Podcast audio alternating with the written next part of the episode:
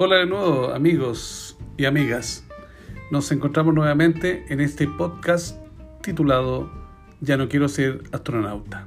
En esta ocasión quiero presentarles una conversación que sostuvimos nuevamente con los integrantes de los tricioneros, que nos hacemos llamar eh, de manera amistosa, simpática, haciendo esta similitud, digamos, por los apellidos.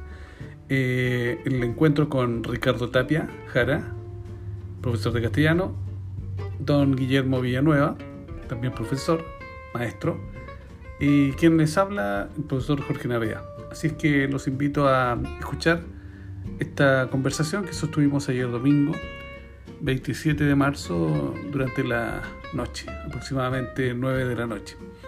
Así que los dejo entonces inmediatamente con esta conversación.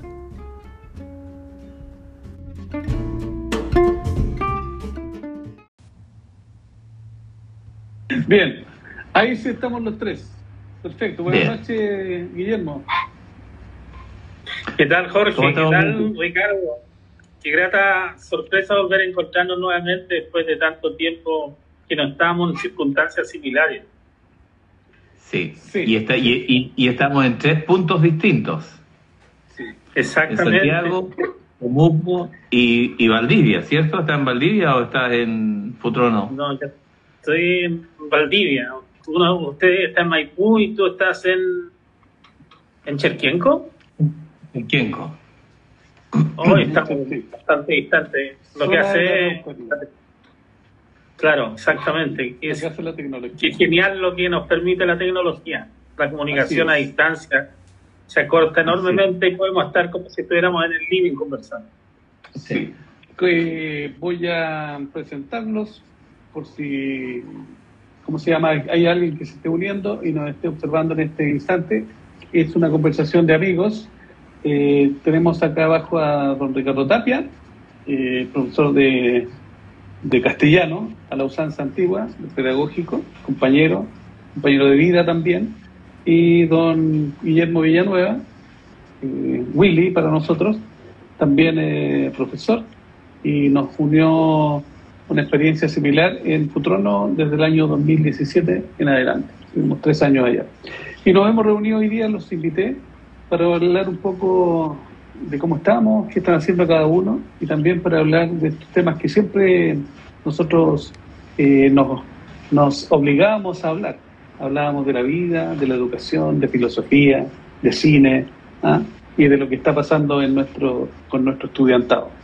Y ahora, como ustedes decían recién, estamos, eh, si bien en zonas distintas, algo nos ha congregado, que es todas las noticias que estamos escuchando y todo lo que está viviendo cada uno.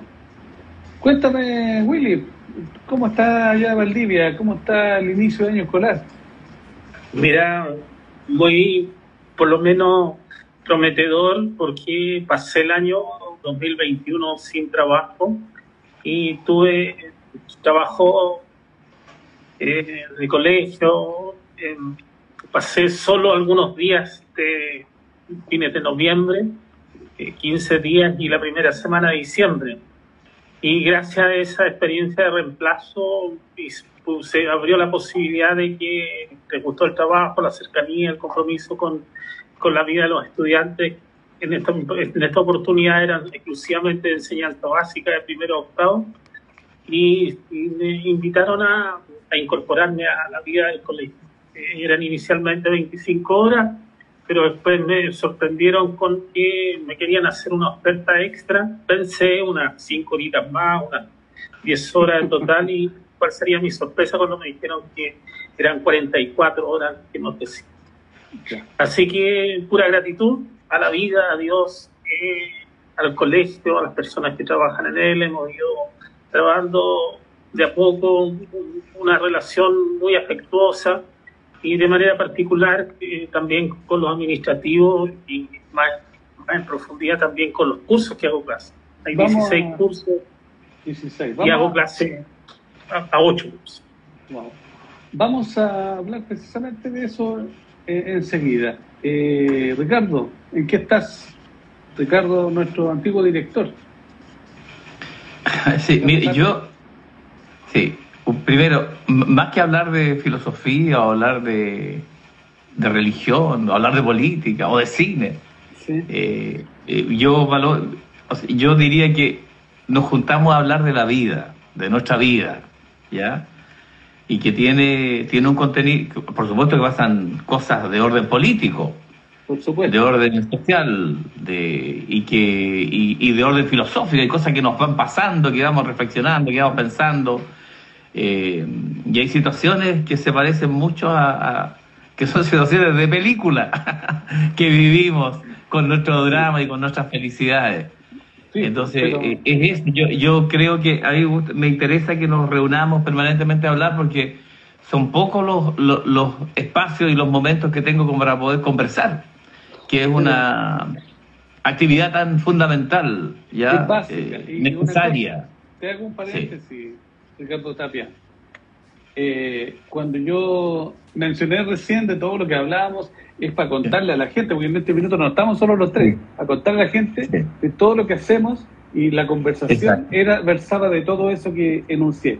Entonces, claramente hace bien conversar, es vital nosotros estuvimos encerrados y a mí me hizo muy mal estar encerrado ese tiempo, el, el primer año de pandemia.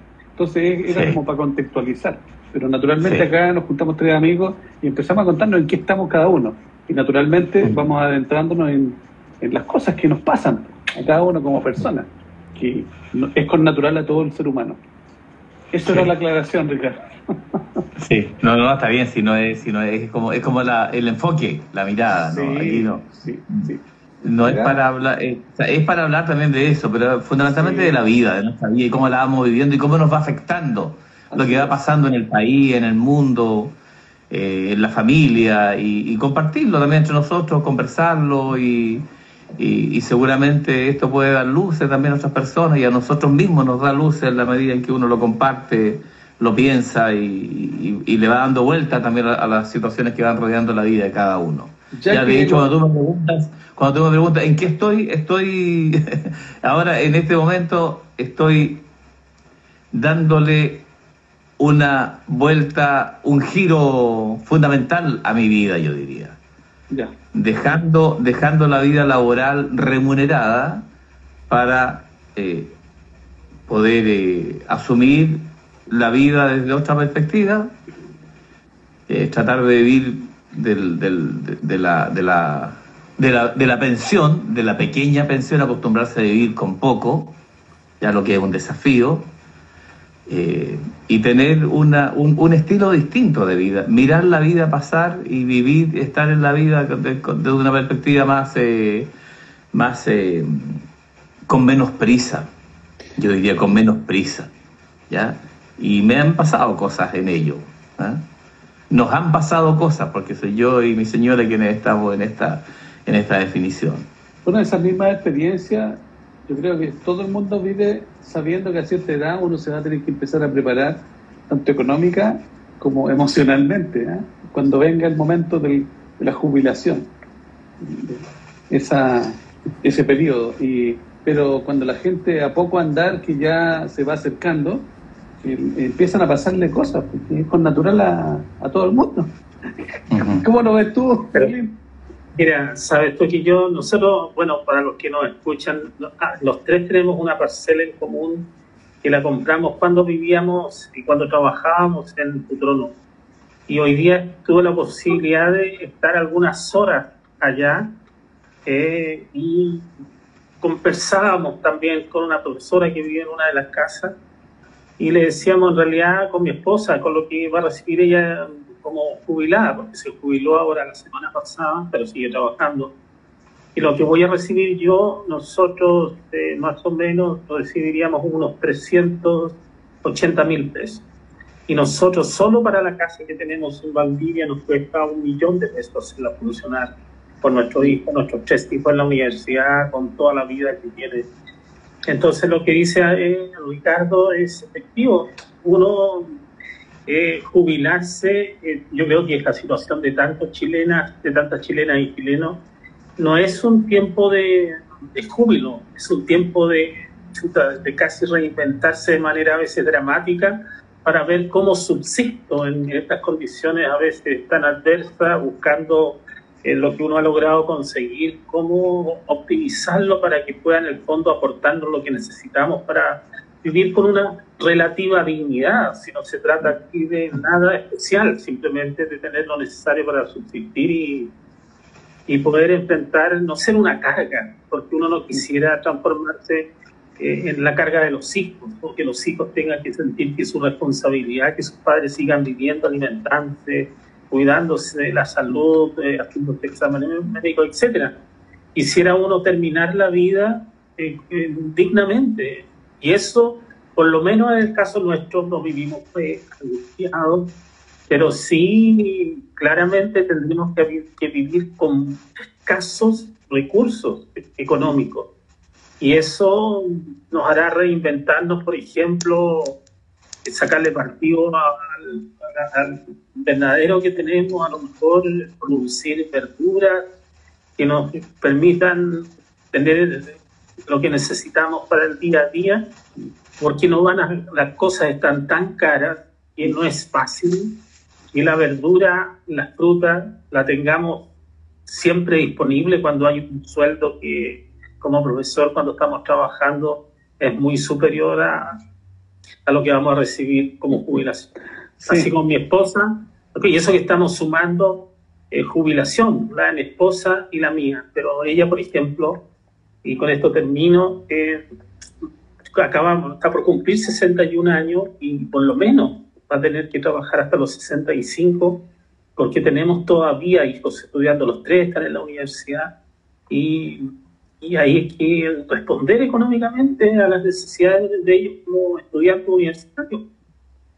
Así que no es tan, o sea, no, no, no pienso que nos vayamos a morir de hambre, pero tampoco tendremos el dinero eh, como lo hemos tenido para poder eh, hacer la vida familiar durante todos estos años tan transcurridos. Bueno, eso, mira, se nos salió, se nos cayó la señal de Ricardo. Estoy tratando de invitarlo nuevamente. Oye, pero eso que, te sucede ha sido, bueno, tema de todo Chile, ¿verdad? Tema de todo Chile eh, y, yo tengo fe que algo va a empezar a cambiar. ¿ah? Mira, yo tengo la esperanza, si yo, mira, al margen de, uno puede ser de un color político o de otro, pero yo te, estoy ilusionado que ojalá el actual presidente no nos cuenten cuentos y que verdaderamente quieran buscar soluciones para todos, no para un grupo de chilenos, eh, para todos los que formamos parte de esta patria, para todos los que formamos parte de este país, que todos podamos vivir con una jubilación digna, si no, no se trata que nos regalen la plata, pero que tampoco tengamos que, después de tantos años, vivir con una cantidad tan disminuida, tan, tan irreal, porque el gasto es muy superior y día las cosas cuestan carísimas. Ahí volvió. Entonces sí, ahí nos volvió nuestro amigo. ¿Estás escuchando? Sí, sí, sí. Entonces yo pienso que yo tengo ilusión de que el actual presidente ha hecho una promesa y no me gustaría sentir que nos volvemos a defraudar porque la inmensa mayoría del pueblo en Chile no importa el color político, eh, creemos a veces o queremos soñar de que las cosas van a ser distintas con los cambios políticos y muchas veces terminan reproduciendo los mismos vicios. Entonces al final, al final de los finales, la inmensa mayoría del pueblo padece lo que los políticos en general gozan de, de condiciones económicas muy desproporcionadas y favorables que en nada tienen que ver con lo que el, chileno común y corriente como uno, que uno eh, le toca vivir jubilado. Así que me gustaría que en esta oportunidad se hiciera realidad ese, lo que nos ofrecieron y, que se les pueda arreglar a todos. Yo no quiero que me arreglen a mí, ni nos arreglen a nosotros los amigos, que le arreglen a todos los chilenos. Si todos los chilenas y chilenos, uno lo ve, trabajan muy duro toda su vida para poder conseguir eh, una casita, día una, un autito, y uno lo ve con qué sacrificio, hay mucho dolor, hay mucho esfuerzo, esfuerzo desgarrador para poder conseguir algunas cosas y no siempre la vida les florece y da buenos frutos. Ricardo. Sí, Willy, eh, sí, yo creo que se ha generado mucha expectativa en torno al gobierno, al actual gobierno, y estamos esperanzados en que los cambios se provoquen, pero yo diría que los provoquemos también. Y yo creo que la tarea que tiene el gobierno de Boris es enorme, es enorme, eh, es difícil. Además, eh, van navegando contra corriente, con muchas fuerzas que están haciendo lo posible para que no resulte. Entonces yo creo que en ese sentido, y que son poderosos, ya los medios de comunicación están por todos lados tratando de dar una señal de que el tema va con dificultades, con traspiés, con, tratando de dar una imagen adversa eh, para que esto no resulte, porque son muchos los intereses que están en juego.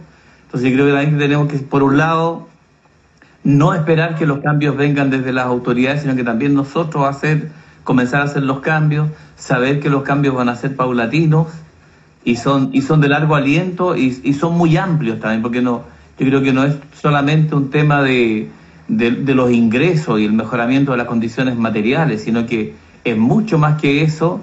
Eh, el cambio constitucional va, a generar las condiciones para que esos cambios en un mediano plazo, en un corto y mediano plazo se puedan ir dando y podamos ir trabajando para que ello sea así. Ahora, independiente de ello, hay muchas cosas que yo creo que las actuales condiciones son más favorables para poder generar mejores condiciones. Por ejemplo, voy a poner un ejemplo, ¿ah? Eh, estoy muy complicado con nosotros aquí en, la, en, el terreno, en la parcela, pasa un, tenemos un canal de regadío, ¿ya? que pasa con muchas parcelas, es de uso común, eh, y que durante enero, diría, febrero y marzo, febrero, marzo, ya no, no pasó agua. Y dejó de pasar porque los mismos vecinos, algunos, algunos más tramposos, que no son, no, son parte de los poderosos, pero sí son, parte de, los tramposos, de los que eh, eh, se roban el agua. Eh, Boris decía que no era solamente la sequía, sino que era saqueo y tenía razón. también hay saqueo, pero entre nosotros, entre, entre los pobres, entre la gente que estamos, eh, que vivimos de nuestro trabajo o de nuestras pensiones. Eh, entonces también hay mucho que podemos hacer entre nosotros. Hay un vecino que le, pone dique al, al, al canal de regadío y riega durante semanas su campo robándole el agua a, sus vecinos. Y muchos pozos, mira, y que le y muchos pozos se han secado, se han secado, se han secado absolutamente. Hay una zona que está con, mucha agua aquí en, Temuco. Eh, entonces yo creo que también pasa mucho por nosotros. Ahora, el desafío para nosotros es organizarnos, conversar, depositar el tema en la comunidad. Yo lo he hecho, ¿ah? lo he depositado, lo he conversado, pero siento que la gente tiene un miedo tremendo a, que es incapaz de plantearle al vecino cuando está obrando mal y prefieren hablar, hablar por detrás, pero no enfrentar el tema para solucionarlo. ¿ya? Eh, no quieren tener problemas. No quieren tener problemas, pero, ¿A qué precio? Exactamente. Yo creo que hay, hay muchas cosas que nosotros podemos hacer en la vida cotidiana, en la vida común, para tener un, un, un, buen, un buen vivir, una buena convivencia. Y esa es una mejor calidad de vida también. Poder compartir el agua, mira, el agua de ese canal de regadío alcanza para todos, para todos. ¿ya? Y sin embargo, por unos tramposos, eh, se genera una serie de, de conflictos y, de injusticias. Eso a nivel micro, imagínate a nivel macro. ¿ya? Es lo que pasa, bueno, al final hay como mala levadura en la, perdona, porque hay como mala levadura en la persona en el sentido de que eh, nosotros podríamos hacer de este mundo un mundo más vivible, eh, con, con, consideraciones para todos. Por ejemplo, aquí estoy viendo una pregunta que, que aparece que si sabemos si van a aumentar los años para jubilar y qué le pasa a usted si se llega a, concretar, claro, a nosotros. Eh, yo estoy pensando, mira, no sé eh, si esto no es al final una cuestión de subir más años. Lo que pasa es que en estos años de subir de 65 eh, a 70, las condiciones de salud no siempre permiten que uno pueda trabajar en condiciones óptimas. Yo, por ejemplo, tengo 63 y veo con dificultades. No tengo un cuerpo que me funcione bien, sobre todo las extremidades inferiores. Eh, yo noto como que voy a, hago un esfuerzo diario por hacer las cosas y hacerlo bien. Mi espíritu se mantiene joven, pero mi cuerpo no responde a las mismas condiciones. Y siento que, que a lo mejor si yo pudiera, si yo pudiera, tendría que jubilar a los 75, pero voy a tener que hacerle empeño a jubilar a los 68 tal vez para poder seguir viviendo y no porque ambiciones, ambicionemos nada especial, simplemente para que nos alcance el dinero para poder vivir, porque todo se ha vuelto extremadamente caro. Yo, yo no puedo entender que a propósito, bueno, puede que hayan escaseado los productos y eso mismo ha generado un aumento significativo en sus valores, pero yo no sé si sea, eh, sea lo que corresponda, que tú todo lo tenga que pagar al doble, al triple, y como si, si al final, cuando por ejemplo cuando se recibiera este 10%, todo lo subieron como, como que, la gente no tiene derecho a tener su dinero, como que tienen que arrancárselo desde de, sus manos porque ese dinero les pertenece a los poderosos. Pero ¿cómo? ¿De dónde salieron? Hasta dejarlos sin ni un peso y volvían a subir cuando se entregaba el otro 10%. Si ese dinero les ha costado tanto sufrimiento, tanto sacrificio para poder acumularlo, para poder postergar, porque ese dinero se iba para otro lado, pero a costa de postergar necesidades realmente fundamentales. Y sin embargo, cuando se tuvo en el poder y se molestaban porque alguien se compraba un televisor o se compraba un auto, cuando eh, tener un televisor o un auto para facilitarse la vida no es ninguna, no es ninguna despilfarro, cuando otros que sí tienen recursos despilfarran el dinero a manos llenas, pero eso no, no genera escándalo. Pero sí podía generar que una familia tuviera un televisor más grande donde pudiera ver la imagen, porque a lo mejor también están más corto de vista, porque necesitan. Tengo un cuñado que tiene un televisor de 80 pulgadas. Eh, claro, todos podemos decir esto es carísimo, pero él casi no ve, está casi ciego. Y si no tiene un televisor de esas dimensiones, no puede ver mínimamente los programas de televisión.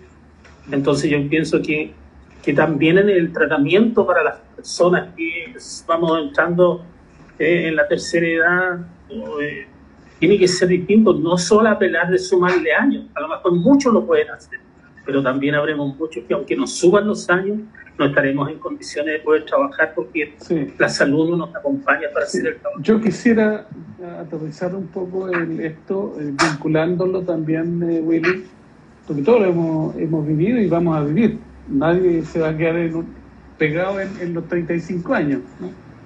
Eh, vincularlo con lo que decía Ricardo, con esto de que nosotros también no es cosa de esperar a que las cosas sucedan, sino que es ser protagonistas también y, aprender a, no tener miedo y a liderar ciertas cosas para que no ocurran estas cosas que entre nosotros mismos nos hagamos trampa, como lo que citó recién ahí. ¿Cómo es posible que una comunidad están todos afectados por una... y todos necesitan de esa agua, hay algunos que se apropian eh, subrepticiamente o lisa y llanamente así a todo desparpajo eh, de algo que es un bien común. Y yo lo quiero vincular preguntándole a ustedes que somos, los tres somos profesores, ¿qué está pasando esto? ¿De dónde parte? Es como el, el, origen de todo esto, la génesis. Porque yo he visto a propósito de, lo que hemos visto en las noticias de mucha violencia, mucho acoso, mucho de todo. Eh. El barrio Estación Central, que fue donde yo paseaba cuando niño, yo vivía en la Villa Portales, yo iba cotidianamente al barrio Estación Central, y hoy en día yo paso en auto y paso asustado porque prácticamente está tomado por muchas cosas, que no, no voy a enumerar acá, pero todo el mundo ve de noticias. Eh, ¿Dónde está el origen? Yo veo una gran falta y una gran hay una carencia de, buena educación, de cortesía. Están todos malhumorados y agresivos. Entonces, partamos por ahí, porque la honradez es uno de, los valores que parece que nadie te los dice en la escuela y en ninguna parte. Ricardo. sí. sí, mira, a mí Yo sí, yo me, doy cuenta de ello, pero yo creo que esto obedece a una situación también. No es que la gente esté malhumorada, esté, la gente está enrabiada. Yo, yo, yo me siento enrabiado, me siento. Está, estamos, como se dice, estamos indignados. Yo me siento estafado. Y pienso que la gente consciente o inconscientemente se siente estafada. Nos engañan, nos han engañado, nos han esquilmado nos roban, nos han engañado pero por, por todas las vías y nos quieren seguir engañando. Y, eso es evidente y la gente no tiene la posibilidad de repente de expresarlo, de manifestarlo, porque de repente no sabe cómo decirlo, pero es la rabia, es la molestia. Nos falta, no, no, voy a, no voy a referirme al lumpen, ya a la gente que, no, pero la gente cotidianamente, la gente común y corriente, está muy molesta, está muy indignada. Yo me siento muy ofendido, muy molesto, me siento engañado, porque creo que las condiciones laborales que tenemos han sido tan, tan excesivas, tan fuertes, con tan pocos estímulos. Eh, una cultura laboral donde se le exige tanto a los trabajadores, tanto, que cada minuto, cada minuto sea productivo incluso en los colegios, y yo diría especialmente en los colegios, sin darse cuenta que no están, no, están, no están trabajando con, con robots o con máquinas o con cosas, están trabajando con seres humanos, que somos seres emocionales, que necesitamos conversar, dialogar, encontrarnos, tener momentos de encuentro.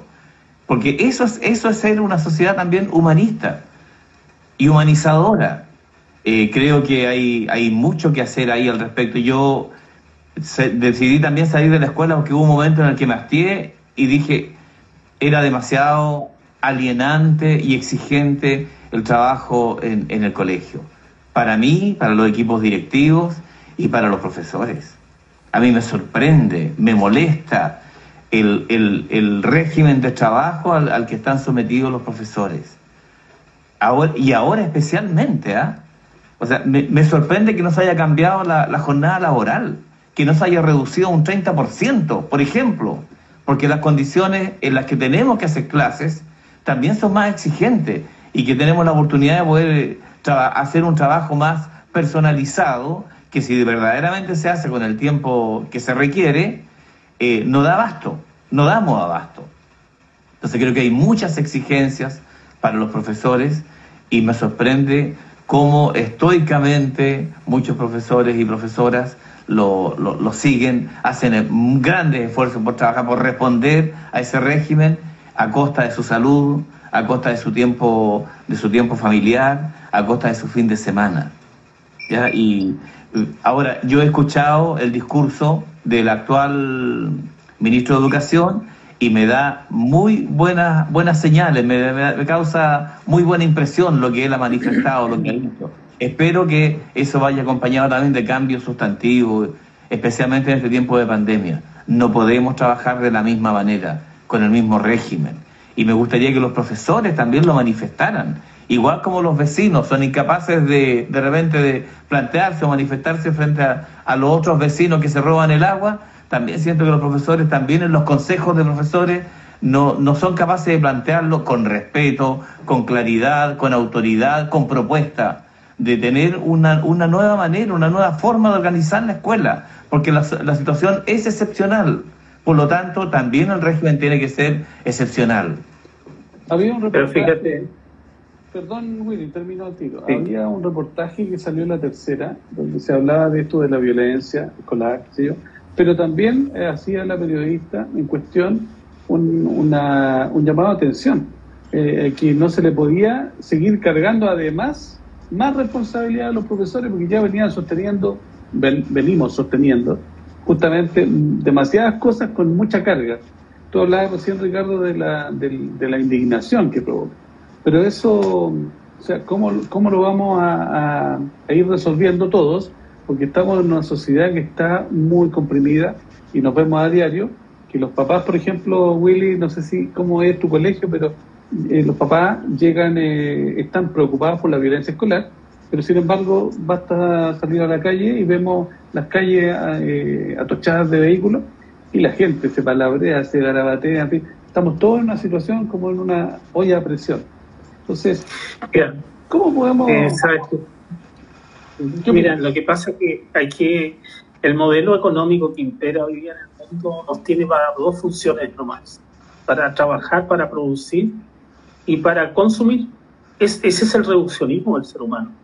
Ya eh, Gastón Sublet lo ha expresado mucho y sobre todo ahora se apareció en, YouTube manifiesto, donde él deja claro que eso es el reduccionismo del ser humano. Tú no puedes, y bueno, para profesores, para niños y para todos, no están incorporados todo lo, toda la riqueza espiritual, el desarrollo del ser humano de manera integral. Entonces, se ha hecho un reduccionismo, un reduccionismo que frustra, que hace que el ser humano, la vida, pierda absolutamente el sentido entonces, a mí, a propósito de la pregunta que tú me hacías, porque uno va encontrando a veces a papás que por cosas, así un accidente escolar, por ejemplo, y se enojan y se descontrolan y son tremendamente agresivos.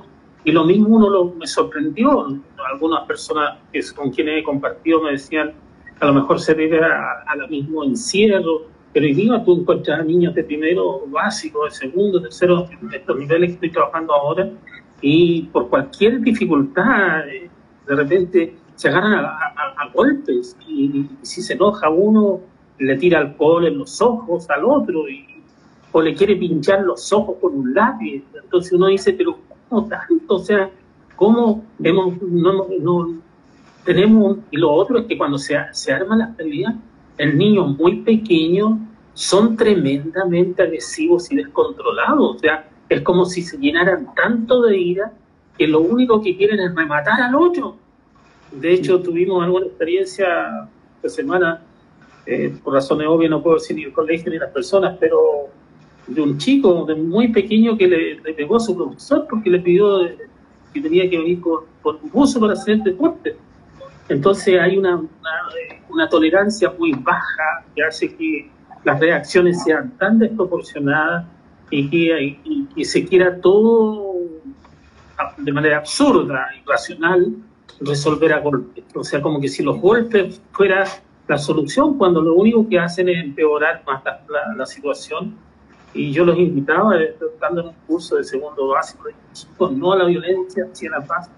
Si ustedes no pueden resolver el problema, estamos los adultos. Los adultos debemos ayudarles con tal, pero obviamente que ellos en la televisión, claro, si tienen oportunidad de ver en los noticieros del mediodía o en algún horario, eh, ven la guerra de, Rusia con, con, Ucrania, entonces tampoco los adultos estamos dando el ancho para modelar la vida pacífica, la vida en que los conflictos se resuelven dialogando, eh, con paciencia, esperando eh, los turnos, por ejemplo, si un niño quiere que le revisen su trabajo y uno está revisándole a otro, ellos ponen inmediatamente su trabajo por encima del que están, no respetan su turno.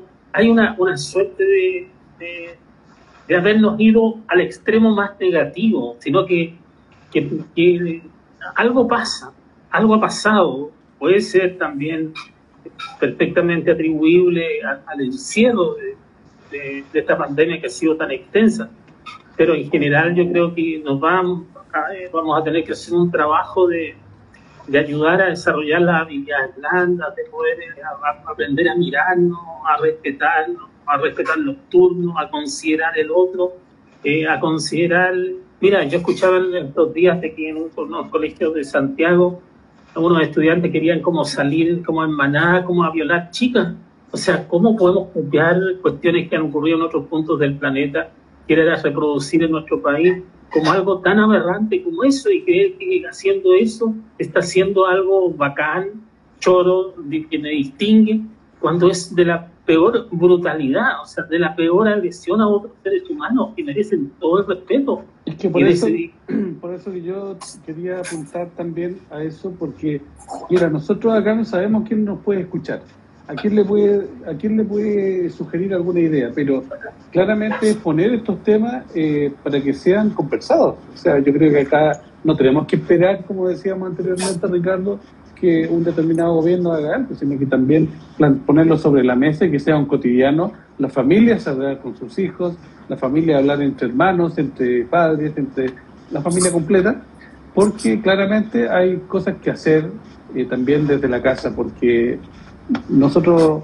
es lo mismo que una vez escuchaba yo con un, con un psiquiatra que decía que las personas que llegan a la, depresión eh, dicen, mire, yo estaba tan bien y bastó con que me pasara esto, que no es tan grave, pero esa fue la gotita que llenó el vaso y lo rebalsó. Pero sucede que las personas no se dan cuenta que para que una gota rebalse algo, es que ya ese algo ya está lleno. Y nosotros como seres humanos, con todo esto que tú mencionabas, Willy, de, sociedad de consumo, el estrés y todo esto que afecta naturalmente a la salud, y eso se liga a por qué las personas no pueden, sobre todo en estos tiempos con tanta presión, pretender eh, que la gente trabaje más allá de los 65, los 70 y así. He visto abuelitas, abuelitas de casi 80 años, que están trabajando en las municipalidades, barriendo en las calles. Y eso no es... Eh, el trabajo siempre dignifica, pero no es digno para la persona que tenga que hacer eso porque un Estado o una institución no vela por los, por los, por los más ancianos de un, país. O sea, un montón de cosas que se van entrelazando.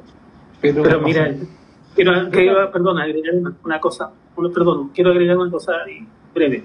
Fíjate tú que este sistema de los profesores a contrata, de que todos los años no pueden acumular años de servicio, eh, yo lo digo yo, se ha, se ha hecho normal algo que es absolutamente normal. ¿Cómo el Estado, el país, trata a sus hijos, a su pueblo, de esta manera tan arbitraria que no puede acumular años de servicio para poder, porque se quieren ahorrar la plata, para no pagar más dinero, como si estas personas no tuvieran derecho a vivir, a acumular años para que puedan jubilar con una pensión más digna. Y sin embargo, son políticas públicas que se han institucionalizado y que se hacen eh, a vista y paciencia de todo el mundo como si fuera algo normal. Bueno, cuando no tienen, no tienen nada de, normal. Como esos que vecinos que señala Ricardo que taponean ahí y se roban el agua. A todo, esto, a todo esto en el programa Stock Disponible se habló de un libro que está, estaba en los primeros lugares y todo legal. sí, exactamente todo legal. Eh, yo, agregaría esto que esto que nos está pasando yo no lo circunscribiría al solamente a la pandemia, ya a que, que la, la pandemia y, en el estado de encierro en el que estamos. No, yo creo que esto de, mucho antes, o sea, esto que está pasando eh, que se hace más evidente ahora, se hace más evidente también por los medios de comunicación, también porque van cambiando las cosas las mujeres también están más empoderadas, más claras y más conscientes de sus derechos, entonces comienzan a ser evidentes y a denunciar aquello que también sucedía antes, pero solamente que no se hablaba. Pero yo creo que todo esto que está pasando es fruto eh, que no lo circunscribiría tampoco a la familia. Yo creo que hay, que hay un modelo de sociedad que está detrás, que impulsa, que genera, que promueve que este tipo de conductas sean las que se den una sociedad muy individualista, muy el, el neoliberalismo se basa en el individualismo, eh, muy materialista, ¿ya? Muy competitiva. Eh, muy competitiva, no por lo tanto no colaborativa, ¿ya? Y el trabajador vale en la medida que produce y cuánto produce, y ojalá produzca lo que más pueda, al menor costo posible, con la mayor eficiencia. Entonces, todos esos elementos que deshumanizan provocan rabia, provocan frustración y provocan esto que estamos viviendo. Eh, que yo creo que es, algo que, debemos meditar y pensar. Por ejemplo, Estados Unidos. Nadie se debiera extrañar en Estados Unidos de que los jóvenes lleguen, de repente comiencen estas masacres, estas matanzas que hacen en la escuela, cuando hay una sociedad, un modelo de sociedad que es permisiva con la tenencia de armas, cosa que promueven algunos de nuestros políticos, ah, entre paréntesis, la tenencia de armas libre. Eh, o sea, también, también hay propuestas políticas en este momento que nos pueden llevar a aquello. O sea, podemos estar peor de lo que estamos. Por eso hay que estar con los ojos bien abiertos, hay que estar muy claro de lo que está pasando y, estar también con, con, voz y con voto participando.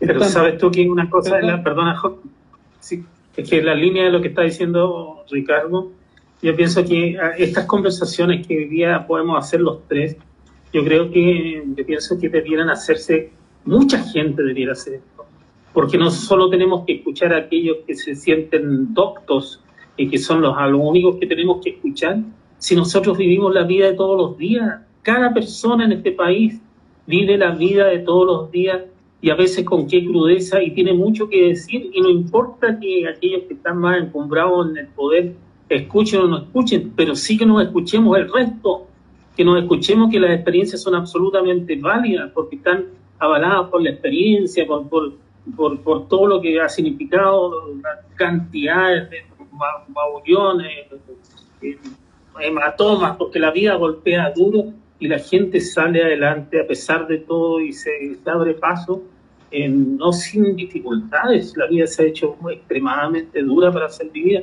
Entonces, la conversación...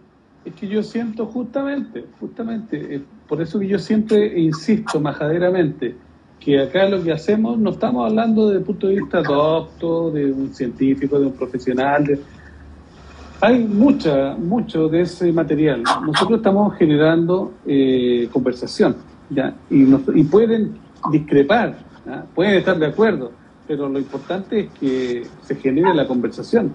Mira, se están cumpliendo 10 años de la muerte de Samudio, ¿ya? 10 años.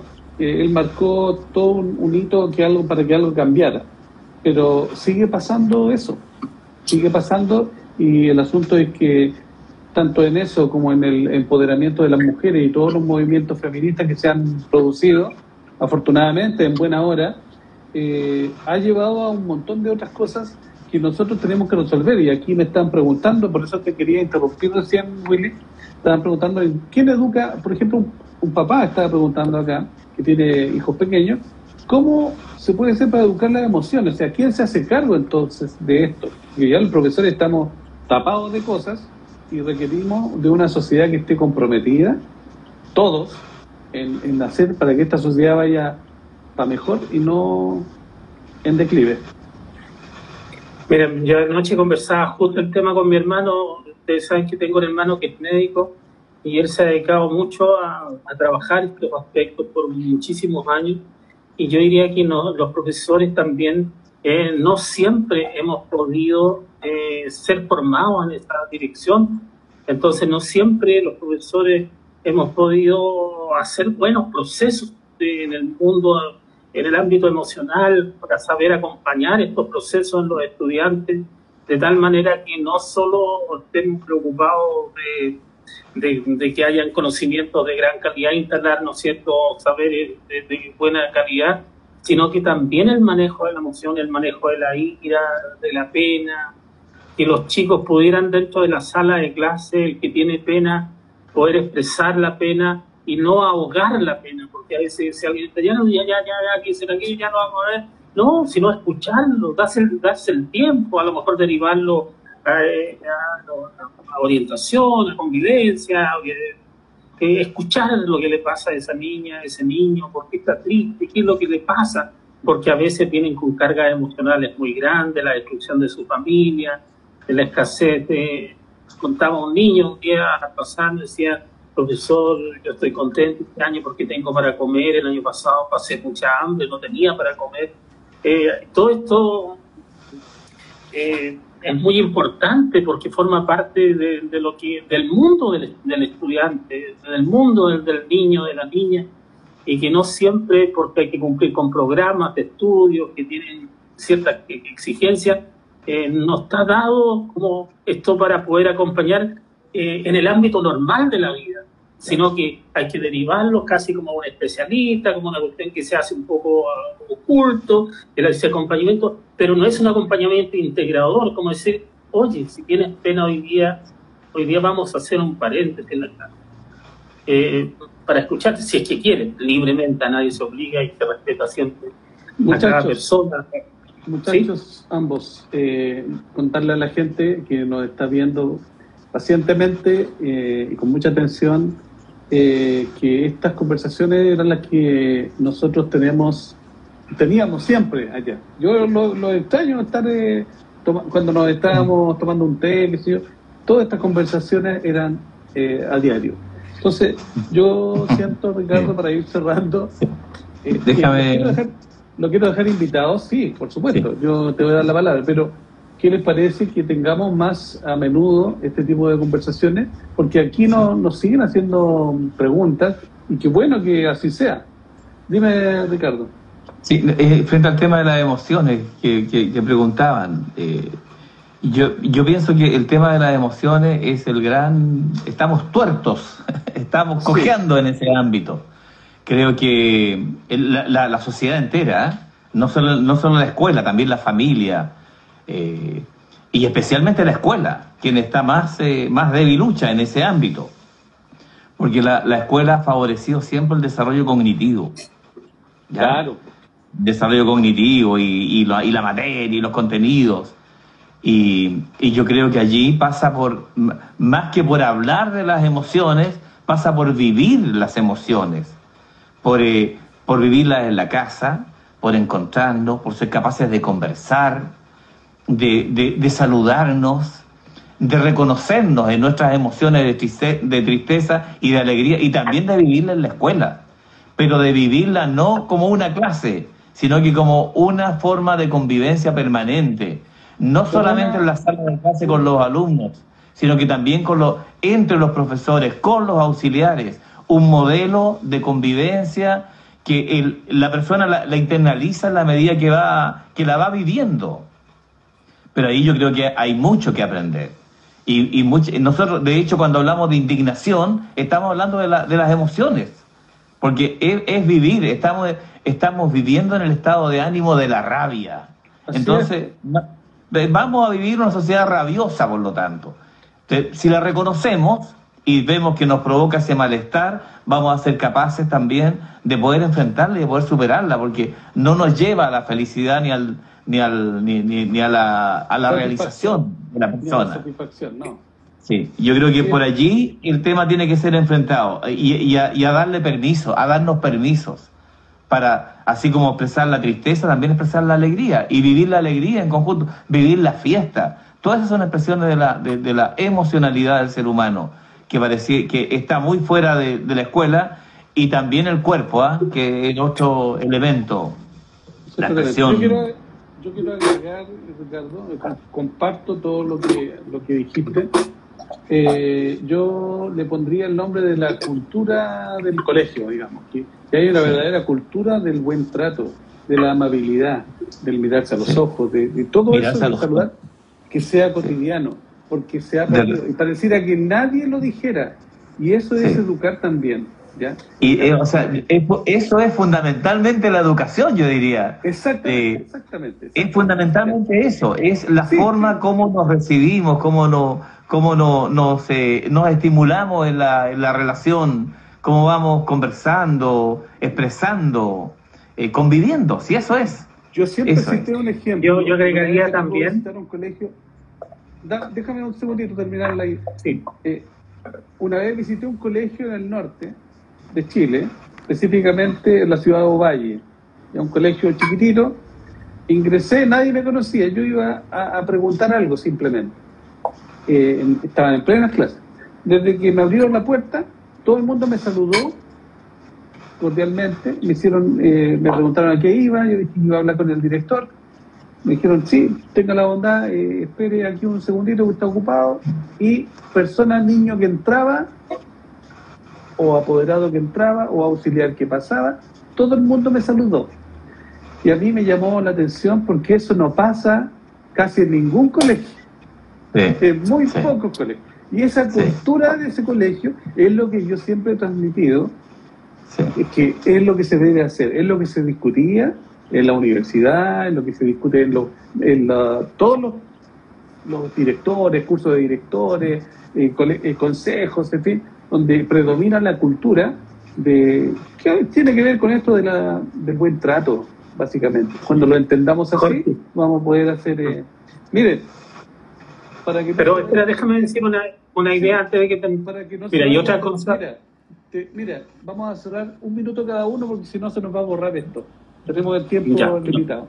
Mira, yo lo único, lo único que quiero decir es que nosotros nos aprendamos a, a visibilizar a todas las personas, a todos los estudiantes, y no a los más destacados y solo con ellos caminar, sino que verlos a todos y atreverse a reconocerlos en su riqueza, aunque sean de bajo perfil. Eh, todos tienen que crecer, todos tienen que sacar la mejor versión de ellos mismos. Exactamente. yo, yo agregaría eso, eh, el ser capaces de encontrarnos en, en la escuela, en la familia o en donde estemos, con el vecino, con quien sea, mirarnos los ojos, conversar con la persona, como yo creo que eso lo hace muy bien el Willy, ¿ya? Eso de dedicarle el tiempo a esa persona con la cual uno está en ese momento, el alumno, la alumna, el vecino, y dialogar y conversar y, e interesarse por aquello que te está expresando el otro. Y también uno ser capaz de manifestar aquello que va sintiendo y que va, que va viviendo o, que va pensando en torno a lo que se está conversando. Creo que hay que hacer una práctica de diálogo, de conversaciones, eh, y eso incentivarlo, promoverlo. Me parece, es una invitación, un primer paso. Un primer paso. Como decía, como decía Rafael San Luis en Martín Rivas, amigo Martín, la revolución comienza a andar en nuestros pasos. O sea, cada uno tiene lo propio que hacer, reflexionar, y esto, estas instancias de conversación eh, que sirvan para poner temas sobre la mesa. Ese es nuestra, nuestro objetivo, nuestra misión. ¿ah? Me siento muy contento de haberme podido encontrar con ustedes. Agradezco nos están agradeciendo también una persona que nos hizo unas preguntas. Nos está agradeciendo por las opiniones. Así que Ricardo Tapia, eh, Guillermo Villanueva, ambos maestros, eh, nos sentimos muy gratificados.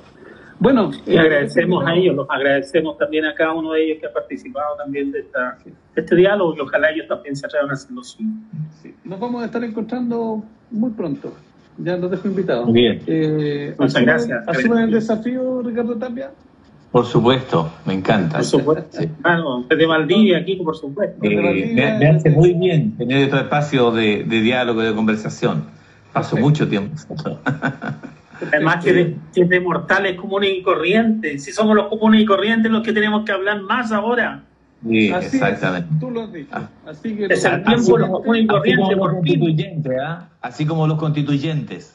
Así es. Personas comunes y corrientes que están haciendo la nueva constitución para que pueda quedar reflejado ahí la vida cotidiana también y pueda iluminar la vida cotidiana de los ciudadanos. Sí, exactamente. Muy bien dicho. Y ese es el coronario. Nos despedimos. Gracias a todos los que nos acompañaron y nos, los dejo invitados para la próxima encuentro. Ahí lo vamos a avisar. Chao. Ya, muy bien. Saludos. Adiós. Adiós. Chao. Chao, chao. Gracias. Chao.